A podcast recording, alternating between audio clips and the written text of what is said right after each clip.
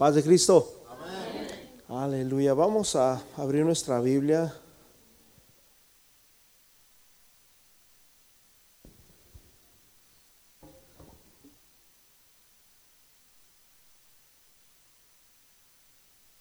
Ah, vamos a orar primeramente. Padre Celestial, te pedimos en esta hermosa mañana, Señor, que, que tú, Señor Jesús, nos puedas hablar en este día en el nombre precioso de Jesús. Permítenos, Señor Jesús, buscarte, Señor, con denuedo. Permítenos amarte y servirte, Señor. Te pedimos, Señor Jesús, que, que tú seas, Señor Jesús, el que nos hables en esta hora, Señor. Que tu palabra pueda caer, Señor Jesús, en nuestros corazones y pueda traer, Señor, reflexión y sabiduría, Señor Jesús, a nuestras vidas, en nuestro corazón, Señor. En el nombre de Jesús, quita toda palabra mía, Señor toda palabra mentirosa, toda palabra humana, Señor, y permite que tu palabra, Señor, pueda llegar, Señor Jesús, hasta lo más profundo de nuestro corazón. En el nombre de Jesús, amén y amén. Jeremías capítulo 23, versículo 23 dice, soy yo de cerca solamente, dice el Señor, y no, y no Dios desde muy lejos. Soy soy Dios, soy yo Dios de cerca solamente, dice el Señor, y no Dios desde muy lejos. ¿Se ocultará algo, dice el Señor, en escondridijos que yo no lo vea? No lleno yo, dice el Señor, los cielos y la tierra. Tome su lugar, hermanos.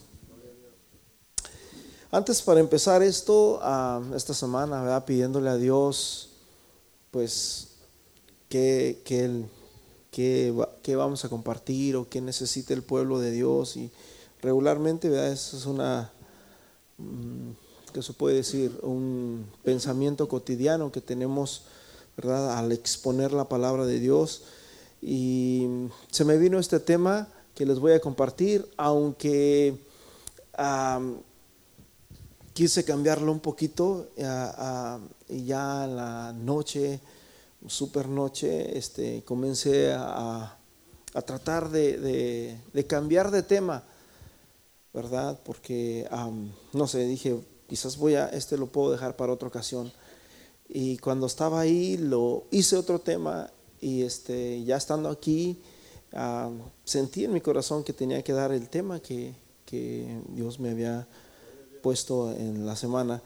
Y antes que nada, hermanos, la palabra de Dios o el predicar aquí no es para, mm, ¿qué se puede decir?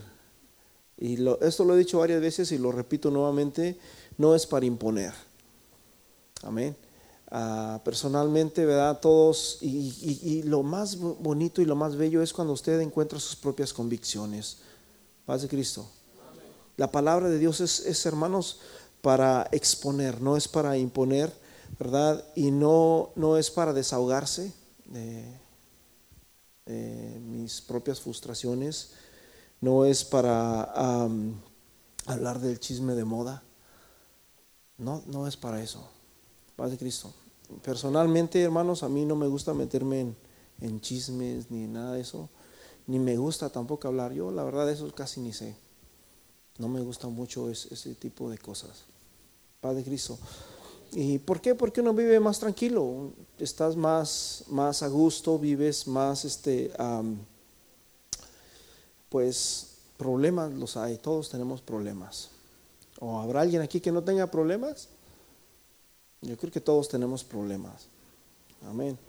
Y algunos más que otros, pero todos de una u de otra manera tenemos problemas y, y bueno, aquí estamos. Amén porque Dios, Dios ha sido fiel, porque Dios está con nosotros y porque estamos aquí gracias a la misericordia y a la misericordia de Dios, amén, que nos permite estar aquí. Así que la palabra de Dios, hermano, es bien fácil ofender desde acá porque alguien puede decir, híjole, eso que predica, yo lo estoy viviendo, o alguien le dijo, le contó, y le repito, hermanos, yo no sé nada de eso. Padre Cristo. Se, los digo con todo mi corazón. Yo nunca les he predicado directamente hacia una persona o, nunca, nunca, nunca, nunca, nunca, nunca. porque así no es esto. Una vez lo hice, ya les he contado, ¿verdad? En México. Esa vez sí lo hice conscientemente y después al terminar el servicio me agarró la hermana y me dio una sacudida que uh, eso trae muchos problemas, uh, sin duda alguna. En un tiempo en mi vida yo fui, uh, ¿qué se puede decir? Muy duro, se podría decir, en cuestión a, la palabra, que quería que fuerzas todo fuera de esta manera, pero fui cambiando con el poco del tiempo porque te das cuenta de que en la iglesia viene de todo tipo de personas, viene gente con problemas y gente problemática. Paz de Cristo. Así que tenemos que ser pacientes. Jesús dijo que no debemos de arrancar el trigo, a mí, perdón, no debemos de arrancar la cizaña porque posiblemente también arrancaremos el trigo y eso lo hará el Señor en aquel día. Dice que Él le va a decir a los de a los cabritos, le va a decir, a ver, vénganse a la izquierda y a las ovejitas vénganse ustedes a la derecha. O sea, Dios es el que va a ser, al final de cuentas, el, ¿qué se puede decir? Él es el que va a sacar lo, lo, final, lo bueno de nosotros y también lo malo de nosotros. Así que nosotros no somos nadie, mis hermanos, todos estamos en la misma carrera y estamos luchando este, en la misma carrera, amén. Y el estar aquí enfrente no me hace mejor que ustedes, yo soy igual que ustedes también. Ah, somos personas con errores. Dios a todas las personas que escogió, los escogió y tenían muchos errores. Y no es el caso que, o más bien, esto está muy basado en el caso que les voy a hablar ahorita de, esta, de este personaje bíblico. Pero a pesar, hermanos, de que somos personas con muchos errores, yo he aprendido a confiar en, en las personas, en personas como errores y como ustedes porque he aprendido a diferenciar un error o un desánimo a un pecado grave. En un tiempo, ¿verdad? Cuando recién empecé la iglesia aquí, empezamos, para mí era difícil, hermanos, este, que alguien se subiera acá a tocar y todo eso, y, era muy difícil, duré muchos años solo, solo, solo, tocando. En uno, los que me conocen y los que empezaron aquí, yo a veces, yo ni tocaba piano, mejor tocaba con pistas agarraba el teléfono y empezaba a cantar porque según mi criterio no había una persona que tuviera que calificara desde arriba hasta abajo para subirse para acá para arriba. Y en una ocasión hablando con mi hermano Lupe le dijimos, si seguimos así, esa persona yo creo que no, no existe aquí en la tierra.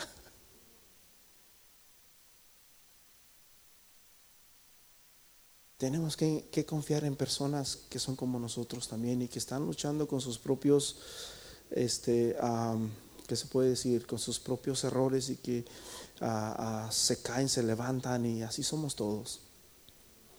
Antes que nada, quiero agradecerle a mi hermano Gilberto y a mi hermano Andrés, que no está aquí, este, por echarnos la mano el, día viernes con, con, nuestro hermano Armando, amén. Ellos fueron los que pues me ayudaron en este proceso. Y dije, ¿a quién le llamo para que me eche la mano ahorita? en esta situación. Y gracias a Dios por, por el buen corazón de ellos. Amén. ¿Qué deseamos para ellos? Que Dios los bendiga. Amén. Así que que Dios les pague también ese, eso bonito que hicieron. Y, bueno, así que hermanos, de eso se trata. Ah, tenemos que confiar en personas. Amén. Con errores. Y todos los que estamos aquí tenemos muchos errores. Amén. Dice la Biblia que no hay justo ni aún uno. Amén. No, hay justos, o sea, no hay justo, ni yo ni tú eres justo, no hay nadie justo, solamente hay uno que es justo. ¿A cuánto les gusta viajar? Dije, ¿a cuánto les gusta viajar? Pues quiero contarles la historia de un viaje de una persona, mis hermanos, que estaba muy alegre. Bueno, no sé si estaba alegre, probablemente sí, porque iba a viajar lo más tremendo que había en este personaje es que estaba un poco confundido porque no sabía exactamente qué iba a pasar en este viaje. Probablemente estaba imaginándose de que iba a hacer grandes cosas. ¿Qué piensas tú cuando vas a salir de viaje? Muchos de nosotros lo primero que hacemos es que buscamos el lugar. Yo creo que aquí los que más han viajado aquí es Martita y Jairo, ¿verdad? Estos ya conocen parte del mundo ya, de Europa y por allá. Pero lo primero que cuando uno va de viaje, uno pues se plantea y voy a decir, vamos a ir tal día tal, a tal lugar, vamos a hacer esto, vamos a hacer aquello, vamos a hacer lo otro. Y, planeas tu viaje de tal manera de que lo puedas disfrutar y que todo te pueda salir a perfección. Yo creo que nadie se avienta al azar, ¿verdad? Todo mundo ya, ya tiene algo. Ahorita es tan fácil, hermanos, viajar eh, en el sentido de que a través de tu teléfono puedes agarrar un townhouse, se llama así, y, lo puedes rentar y se pueden ir y disfrutar ahí en cualquier parte del mundo. También están los, los hostels, se llaman así. ¿Sí? Los hostels donde van varias personas son lugares donde ah, que rentan varias personas y tienen camas y tú vas y compartes el cuarto con personas que quizás no conoces, pero como son cheap, pues tú puedes ir y puedes este, rentar, ¿verdad? Desde tu teléfono lo puedes hacer, en un hotel del que tú quieras. Ahorita es tan fácil, de tal manera de que tú cuando llegas ya puedes tener casi todo pagado, ya puedes tener el, autobús o, el hotel, el avión, etcétera, etcétera. Ya tienes todo listo para llegar y disfrutar tus vacaciones.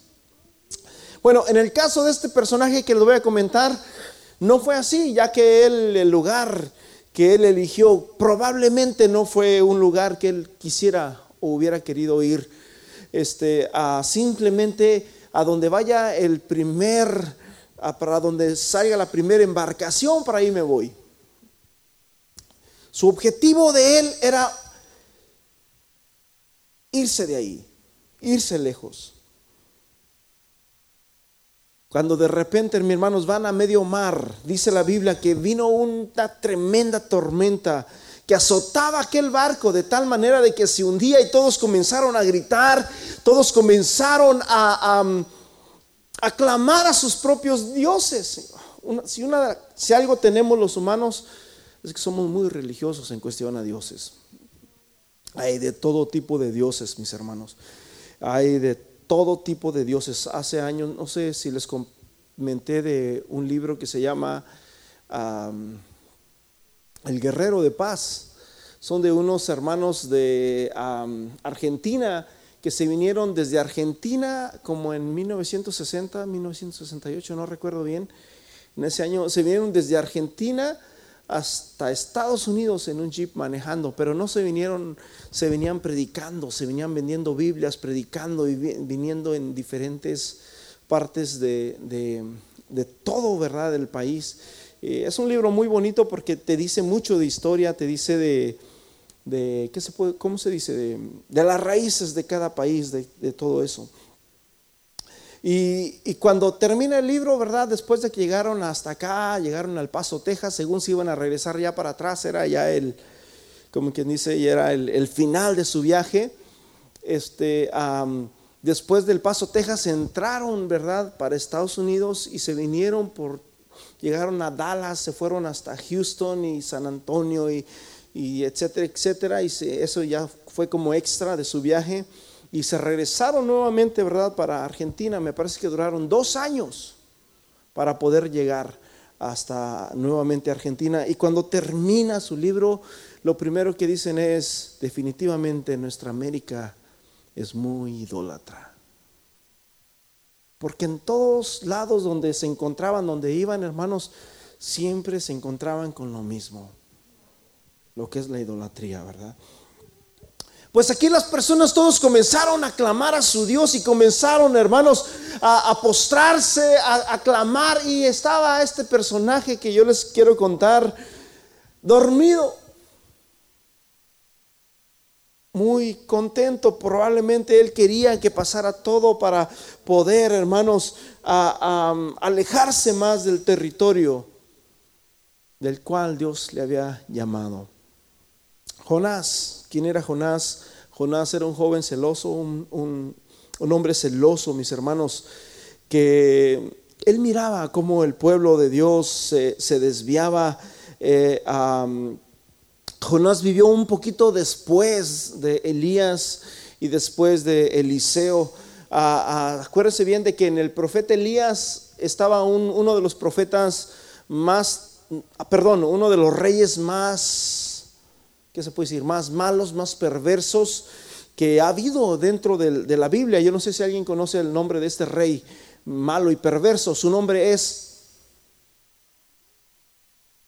Acab. Acab era el esposo de Jezabel, que Jezabel era una mujer muy controladora, todo lo quería controlar de lo que ella pasaba, ¿verdad? Y es uno de los espíritus que nos habla también en el libro de Apocalipsis, ¿verdad? Del espíritu de Jezabel. Y, podemos ver, mis hermanos, de que en, ese era un momento, era, un, era algo tremendo a, el ser profeta, el ser llamado de parte de Dios, ya que los profetas, mis hermanos, no, nunca les ha ido muy bien, que digamos. En el sentido de que uno, o el pueblo no les escuchaba o los mataban.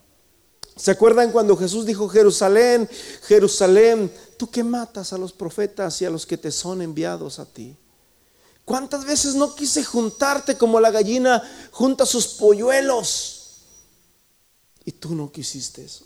Dios les mandó profetas, primeramente Dios levanta sacerdotes, después mis hermanos Dios empieza a levantar, después levantó los jueces, después hermanos levantó los reyes y después Dios levantó los profetas. Así que mientras están ahí mis hermanos, este joven, a a, Jonás.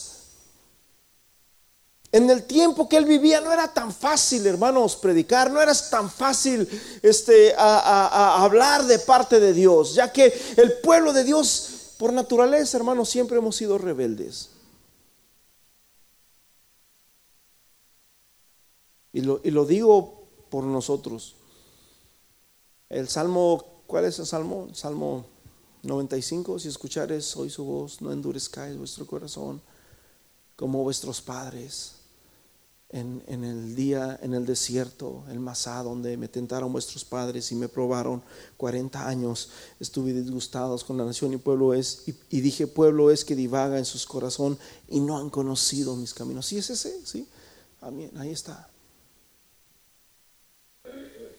Hasta la fecha, mis hermanos, es siempre lo mismo. Siempre andamos altercando contra Dios. Siempre andamos luchando contra Dios. Jonás.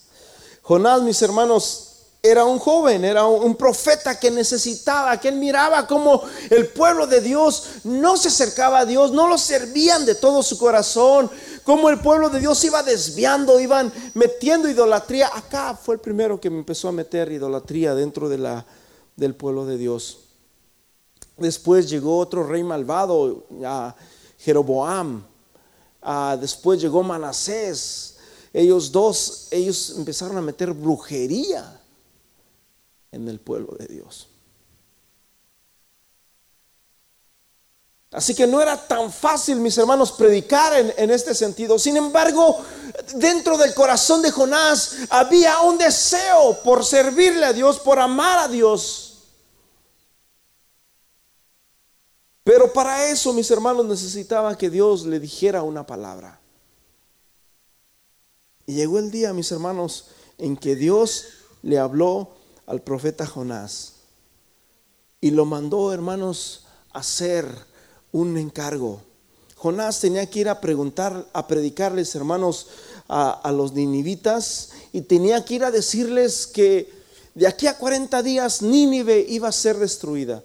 En una ocasión un amigo me dijo, nah, Dios es un Dios malo. En la Biblia siempre hay guerras, siempre hay muertes, Dios destruye. Dios, o sea, yo no creo en la Biblia porque Dios es malo. Imagínate destruir al mundo con con agua y destruir niños, destruir animales. No, eso es malo. Y yo le dije, no, es que la maldad del hombre, nosotros somos los malos. Dios ha sido paciente.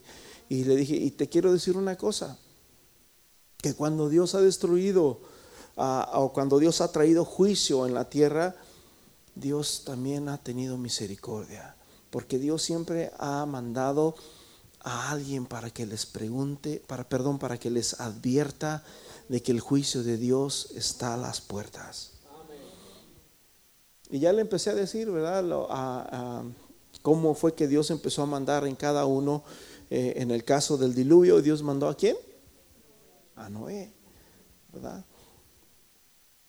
Y, Dios siempre ha mandado a, a, personas. ¿Por qué? Porque, hermanos, la Biblia dice que Dios no quiere la muerte del pecador, sino que éste se arrepienta. Amén. Y es lo que Dios quiere, hermanos, de nosotros, que nos arrepintamos, que busquemos a Dios con todo nuestro corazón. Jonás, mis hermanos, tú puedes leer en Segunda de Reyes capítulo 14, versículo 25, nos da un, dato en cuestión a, a, Jonás y también nos habla en qué tiempo más o menos vivió él y en qué reinado vivió él. No era tan fácil, hermanos, en ese entonces predicar. Sin embargo, Jonás tenía el deseo de predicarle a su nación, el deseo de predicarle al pueblo de Dios, pero Dios tenía otros planes muy diferentes para él. Y Dios lo mandó a predicar a los nínives. Paz Cristo. Nínive, mis hermanos, era una nación perversa Nínive era una nación muy violenta, mis hermanos. Ah, es triste, es triste de que, bueno, los mexicanos que vemos aquí, eh, México es una nación, pues ha llegado, ¿verdad?, en, cuestión a, a, maldad, en violencia, en un alto grado, ¿verdad? Nínive, mis hermanos, dice la Biblia que era un pueblo en extrema violencia, eran crueles. Hermanos, tenemos que orar. El, viernes el hermano Tony nos compartió acerca de la oración. Necesitamos orar. Necesitamos orar porque tantas cosas que estamos mirando en el mundo, mi hermano. Tenemos que orar, mis hermanos, por nuestros hijos. Tenemos que orar, mis hermanos, por esta nación. Tenemos que orar porque la Biblia dice, hermanos, que la maldad, ¿qué? Se aumentará. Y por causa de la maldad, el amor de muchos, se enfriará. Y es lo que estamos mirando, mis hermanos, que, que, la maldad aumenta cada día más y, y el amor de muchos, el amor de muchos, hermanos, que no sea tu caso, brother. Que no sea tu caso.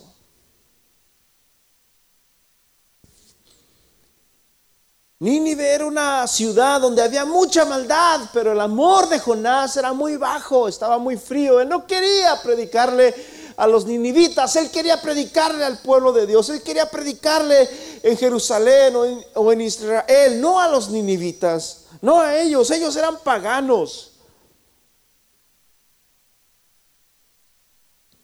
Yo recuerdo en, bueno, personalmente hace, cuando recién me convertí, duré como 10, 15 años o más. Y bueno, hasta la fecha, ¿verdad?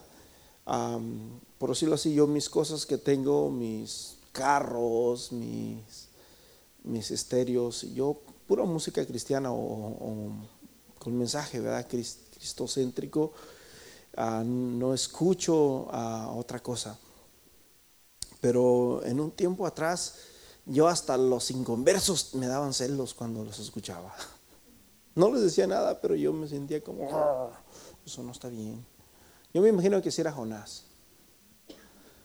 Como que él era una persona que quería, ¿verdad?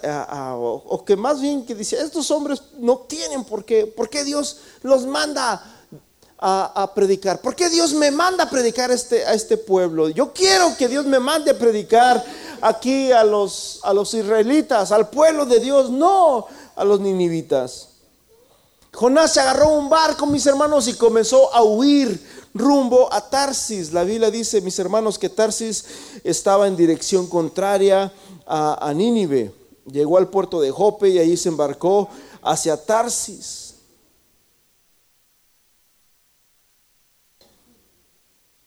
¿Cuál era el objetivo de Jonás, mis hermanos? El objetivo de Jonás era huir de Dios. Y una de las cosas que tenemos los humanos es que, ah, cómo nos gusta huir de Dios, brother. Nos gusta mucho huir de Dios. Paz de Cristo. No huyas de Dios. Desde un principio, cuando Adán y Eva pecaron, hermanos, dice la Biblia que se escondieron de Dios. Trataron de esconderse de Dios. Y el versículo con el que empezamos dice, yo soy Dios de cerca solamente y no Dios desde muy lejos. No lleno yo, dice el Señor, los cielos y la tierra. No, no conozco yo todas las cosas. Entonces, ¿por qué es que hemos de tratar de escondernos de Dios? Hermanos, es una necedad tratar de escondernos de Dios. Y Jonás, mis hermanos, trata de irse por su propio rumbo, según su propia conveniencia, según su propia vista, según su propio interés y no según la voluntad de Dios. Y déjame decirte una cosa para ti, mi hermano, ¿cuál es la voluntad de Dios para tu vida? ¿Cuántas veces no te has alejado más de Dios? Yo creo que te hagas una pregunta a tu corazón y a tu vida y digas, ¿qué es o qué he hecho para alejarme de Dios?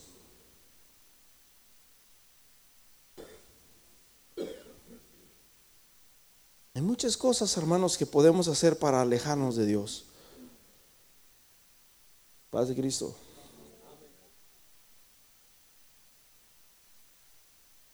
Y empezó, hermanos, la grande travesía. Ustedes conocen la historia, todo lo que pasó echaron suertes, empezaron a clamar a su Dios, ningún Dios le respondía y de repente van y le dicen a Jonás, vente porque estamos a punto de morir. Y Jonás dice, todo esto que está pasando es por mi culpa.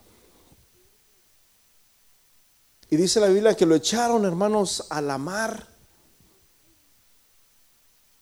Y dice la Biblia que Dios preparó a un pez. hace poquito fuimos al acuario, hace como dos semanas y ahí estuvo, pues mi hermana fue y ella miró, miramos un pescado grandísimo, grande, grande. Tienen como tres pescados aquí en el acuario, grandísimos. Yo no sé si era similar ese o más grande el que se tragó a Jonás. Este, pero Dios mandó un pez para que se lo comiera. Amén. Y yo quiero, mis hermanos, que podamos entender una cosa. Muchas veces nos guiamos por lo más fácil. A veces pensamos que la solución a nuestros problemas es siempre... Yo en mi vida personalmente, desde mi juventud, tuve un problema que para todo, hermano, yo miraba siempre la muerte. Yo tenía un problema, cualquier problema en mi vida, y lo primero que pensaba era si me muriera yo, todo el mundo estaría diciendo, ay, qué pobrecito, era bien buena toda. Como yo miraba que de todos los muertos decían eso, entonces yo como que para mí la muerte era como un juego, era como la salida, la mejor salida a, mi peor problema. Y Jonás, mis hermanos, se la pasó huyendo de Dios y en vez de arrepentirse y de reconocer que, que estaba huyendo de Dios, lo primero que dijo es, arrójenme. Arrójenme a las aguas. Prefería morirse antes de que arrepentirse. Y más, más al final, hermano, les voy a traer unos casos similares también. Prefiero morirme, prefirió morirse. Yo le hubiera dicho, y les aseguro, mis hermanos, que si Jonás les hubiera dicho, ¿saben qué? Si ustedes quieren que esta tempestad se calme, solamente llévenme a Nínive y se arregle el asunto. Y yo les aseguro, mis hermanos, que en el momento preciso que le hubieran dado vuelta al timón hacia Nínive, la tempestad se hubiera calmado tal y como cuando lo arrojaron al agua. Pero ¿qué pasó, mis hermanos? Este hombre lo primero que prefería era morir antes que regresar a Nínive, antes que humillarse, antes que, hermanos, qué tan orgullosos somos a veces. Y por eso es que dice el salmista en el Salmo 19, líbrame, oh Dios, de la soberbia. Porque, hermanos, a veces somos tan soberbios para arrepentirnos.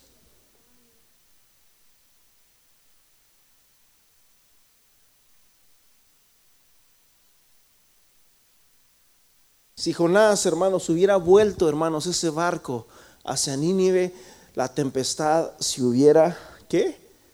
Calmado. Alguien tiene que empezar, hermanos, a darle vuelta a su barco.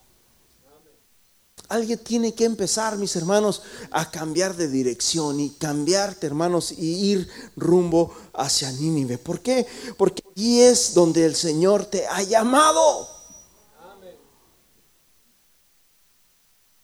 Hace poquito les dije que es mejor estar aquí que en, que en el mejor hospital de Atlanta.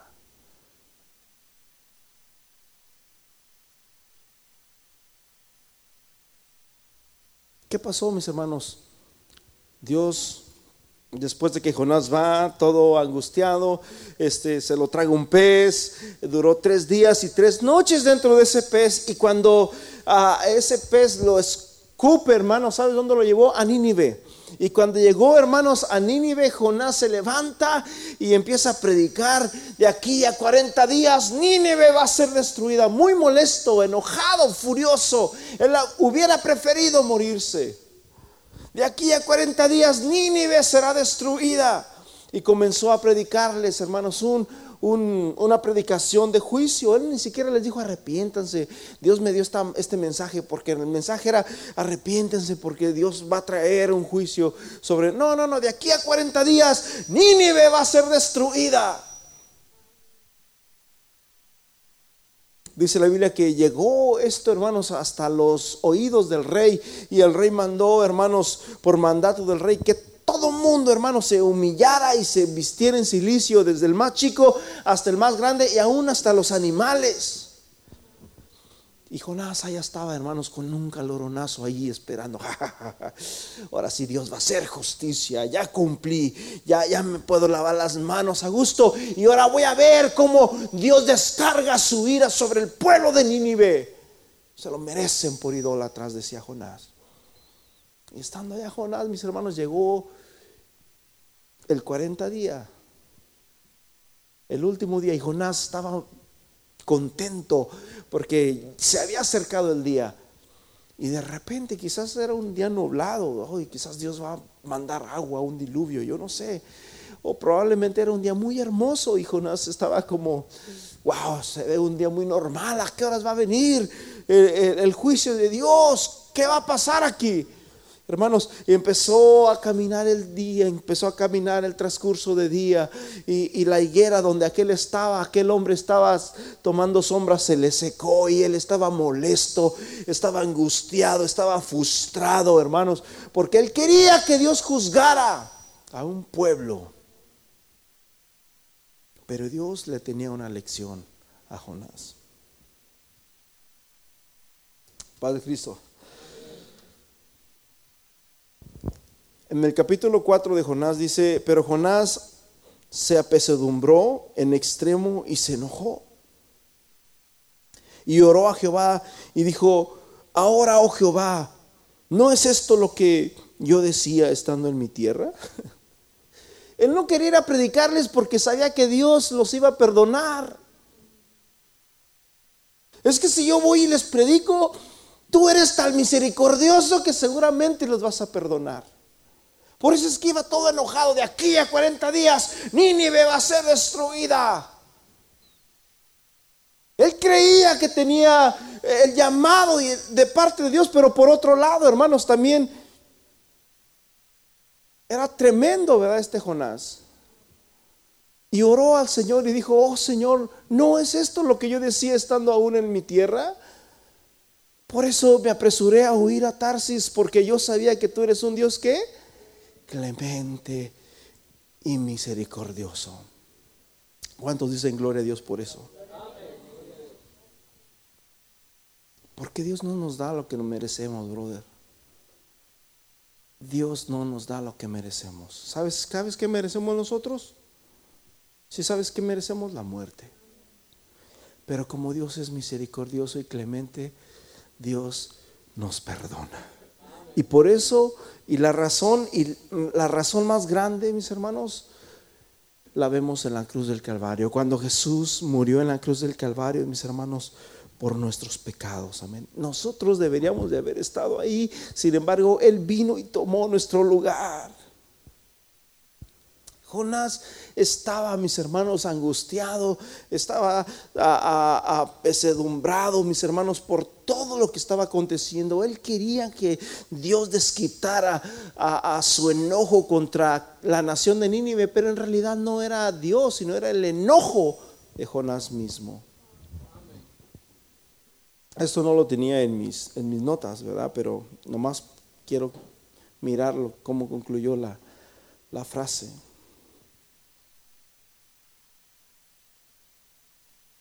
Dios es un Dios misericordioso, mi hermano.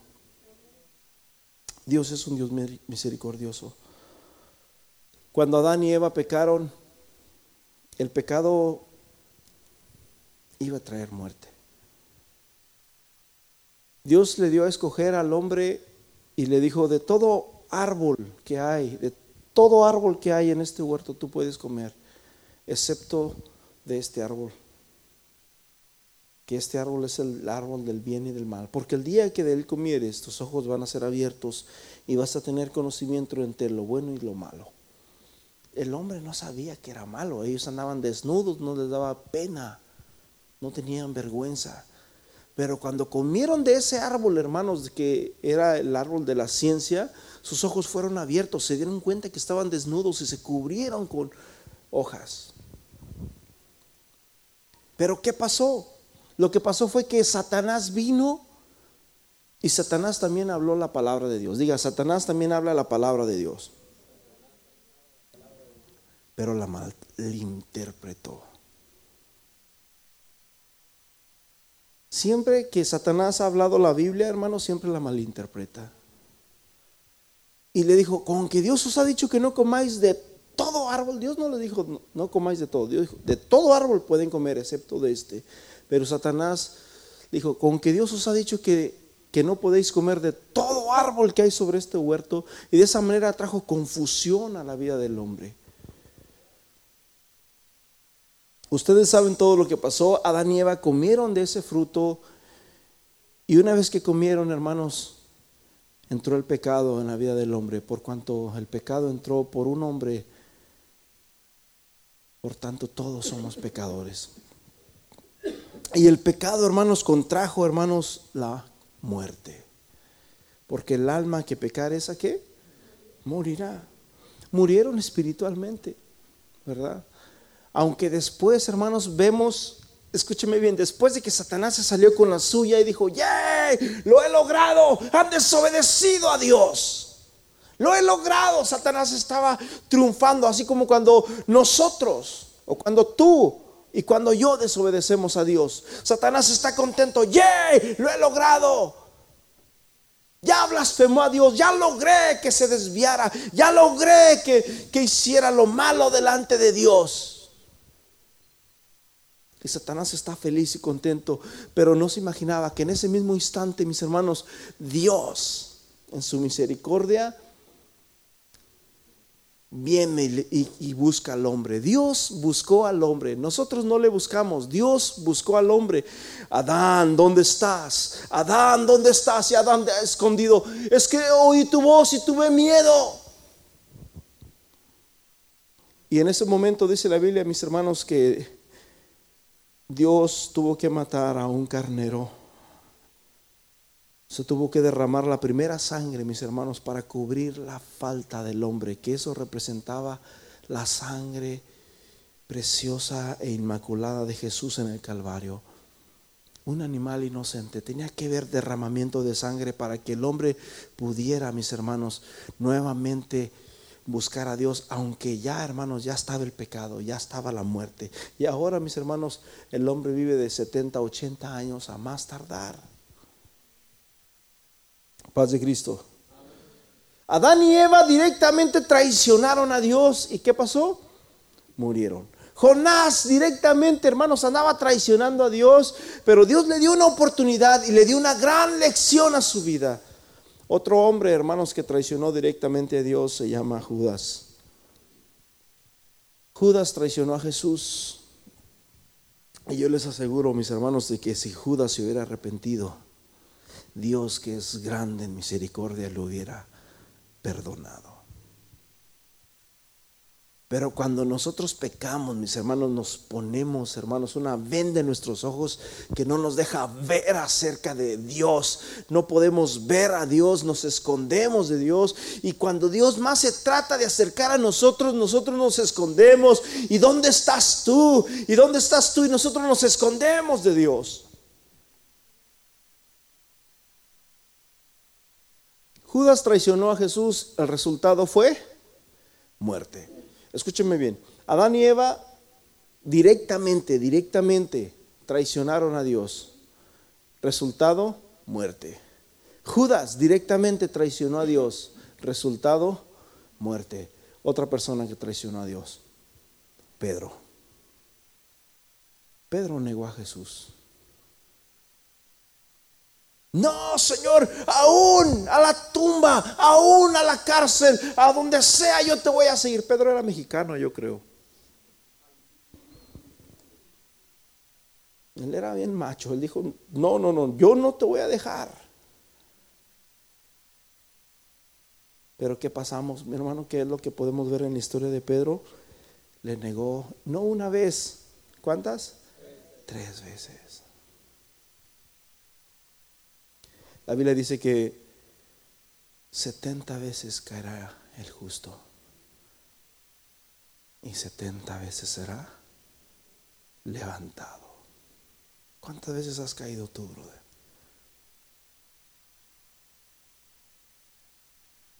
¿Cuántas veces has caído? Pedro, al igual que los demás, también traicionó directamente a Dios. Jesús es Dios. Sin embargo, mis hermanos, Él se arrepintió y fue restaurado. Porque si algo tiene Dios, hermanos, es que Dios restaura. Muchas veces, hermanos, como personas andamos buscándole huida a Dios. Hay personas que se la viven buscando qué hacer el domingo para no venir a la iglesia.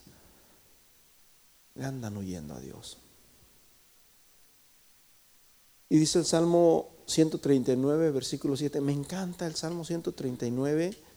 Me encanta, me encanta. Una vez miré a una niña en YouTube que está por ahí, una niña bien bonita que dice todo el Salmo 139. Y es un salmo muy largo, muy largo. ¿A dónde huiré de tu espíritu? ¿Y a dónde huiré de tu presencia? Si me subiera a los cielos, ahí estás tú. Si en el Seol hiciera mi estrado, ahí tú estás.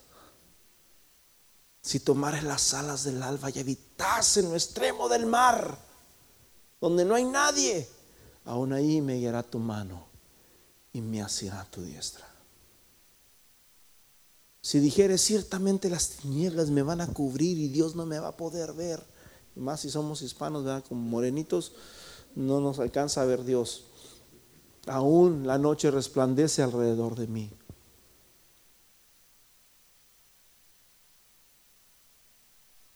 ¿Habrá un lugar, mis hermanos, donde pudiéramos escondernos de Dios? Sin embargo, somos tan necios, brother. Somos tan tontos, muchas veces tratamos de escondernos de Dios. Y lo único que Dios quiere es buscarnos y Dios nos llama. Pero Dios no nos llama para juzgarnos, Dios nos llama, mis hermanos, para restaurarnos.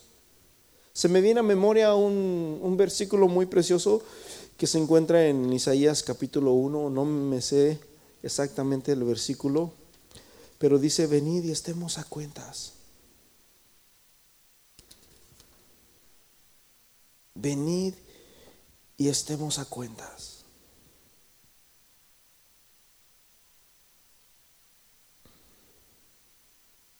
Bueno, ahí se los debo. Si vuestros pecados fueren como la grana, como la nieve serán emblanquecidos. ¿Cómo está tu vida el día de hoy delante de Dios? 1.18, gracias hermana. Ahí está. Venid. O sea, el hombre lo primero que hace es huir. huir como Jonás. Vámonos lejos. Que Dios no me vea, que Dios no sepa dónde estoy. Y Dios dice, hey, ¿dónde estás? Adán, ¿dónde estás tú?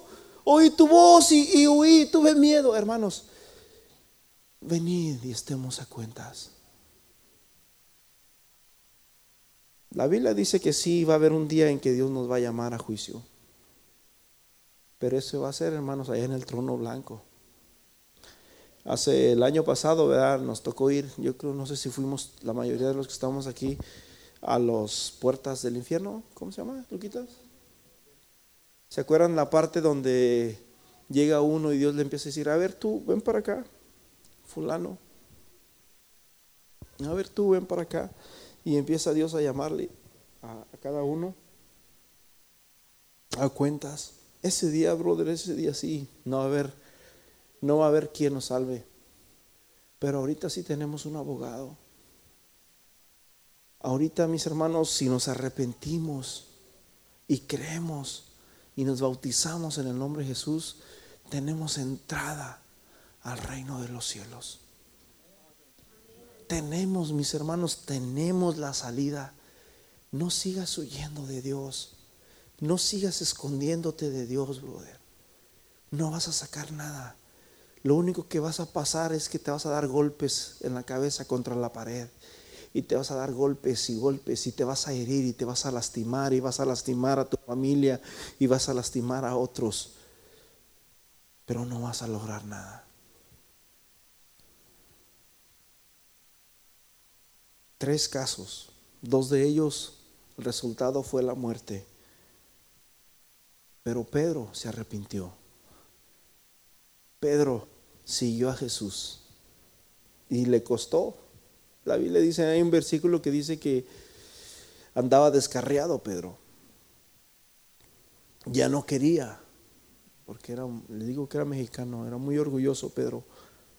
Ya no quería porque se sentía que, que ya la había regado y él era de las personas de que si lo voy a hacer, lo voy a hacer bien pero cuando le salió mal, dijo, pues ni modo, yo no nací para esto y, se metió a eso de ahí.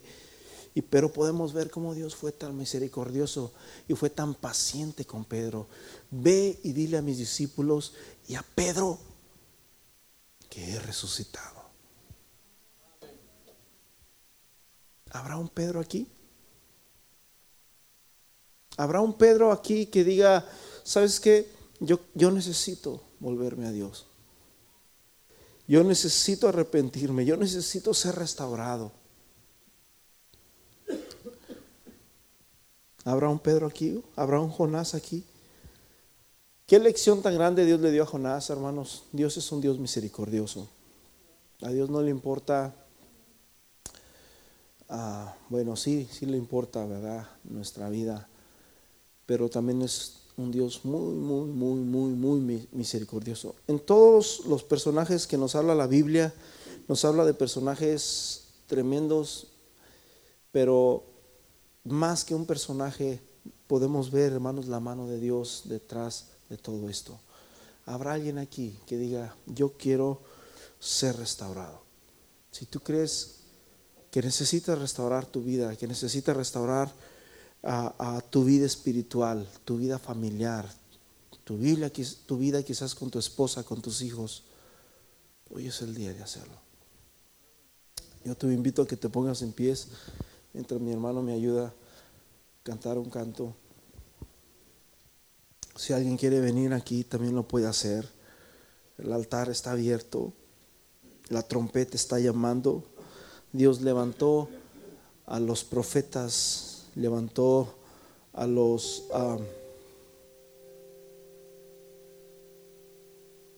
atalayas, que eran los que miraban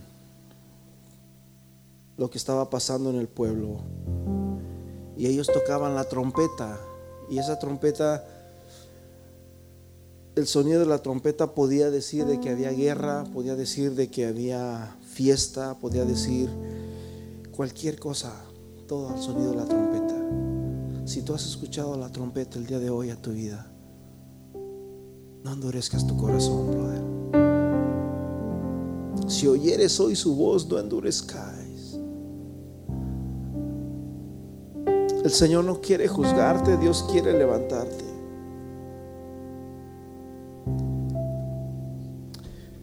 Señor Jesús, en esta, en esta hermosa tarde, Señor, nos humillamos ante ti.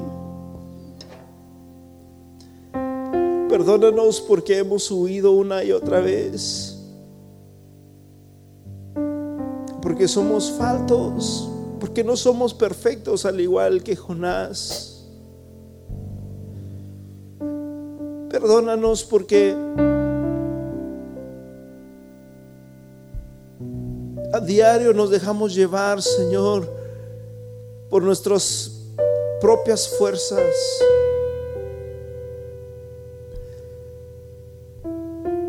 Porque muchas veces buscamos opciones para poder alejarnos de tu voluntad.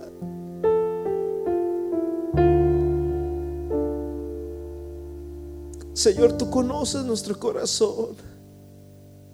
¿A dónde podré huir de tu presencia?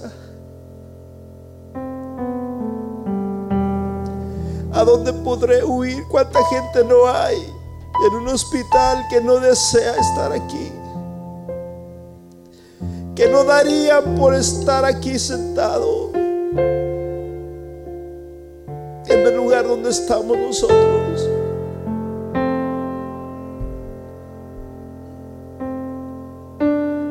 Y muchas veces nosotros ponemos miles de pretextos, Señor, para para huir de tu presencia.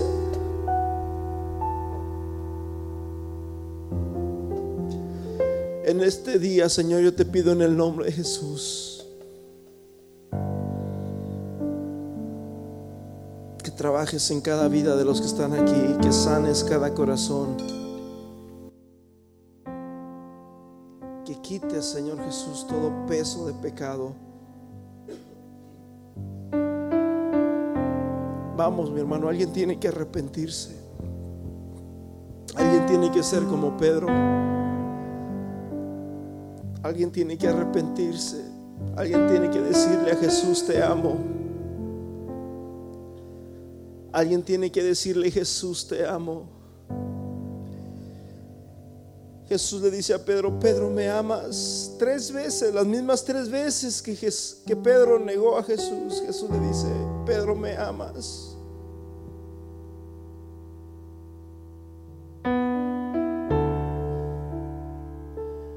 Cristo, yo te amo.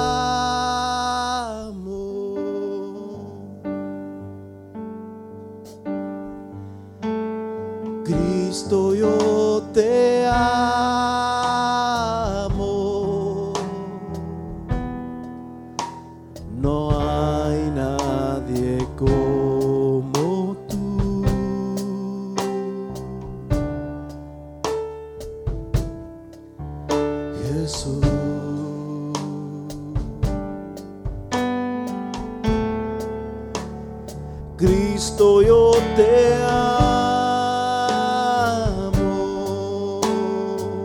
Vamos, Pedro. Cristo, yo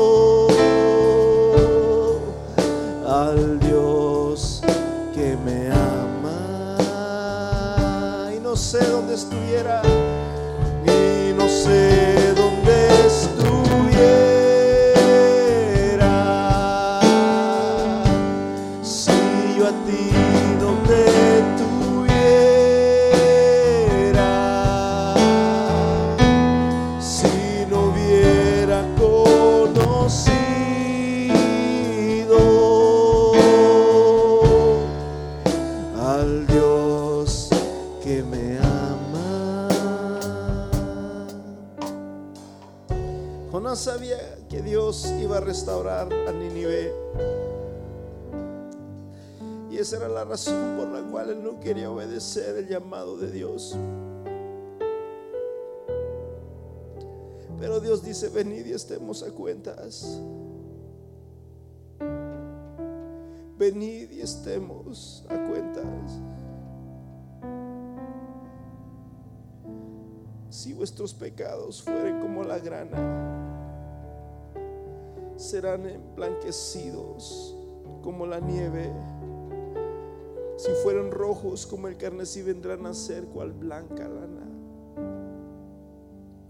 Si tú realmente quieres que Dios derribe ese peso en tu vida, a lo mejor no puedes dormir por las noches. Probablemente tienes problemas de insomnio. Probablemente tienes problemas de estrés. Tienes preocupaciones. Probablemente tienes alguna enfermedad en tu cuerpo que no te deja dormir o que probablemente te preocupa. Ven delante de Dios. Dice la Biblia que Él llevó también nuestras enfermedades y sufrió por nuestras dolencias. Humíllate delante de Dios. Humíllate delante de Dios y Dios te va a levantar.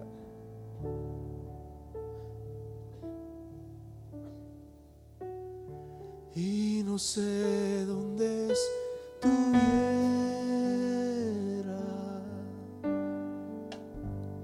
si yo a ti no te tuviera, si no hubiera conocido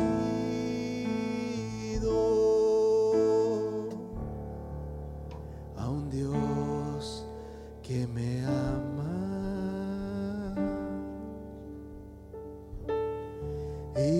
Sé dónde estuviera, dónde estuvieras hoy, brother. Dónde estuvieras. Si yo a ti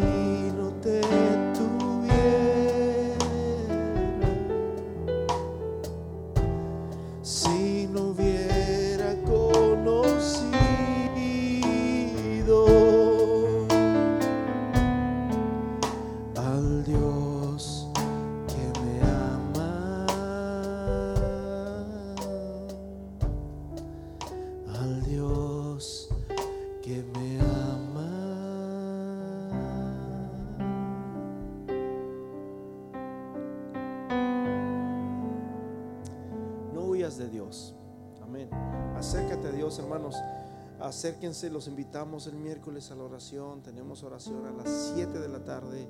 Si no has venido, ven. Si puedes venir, ven.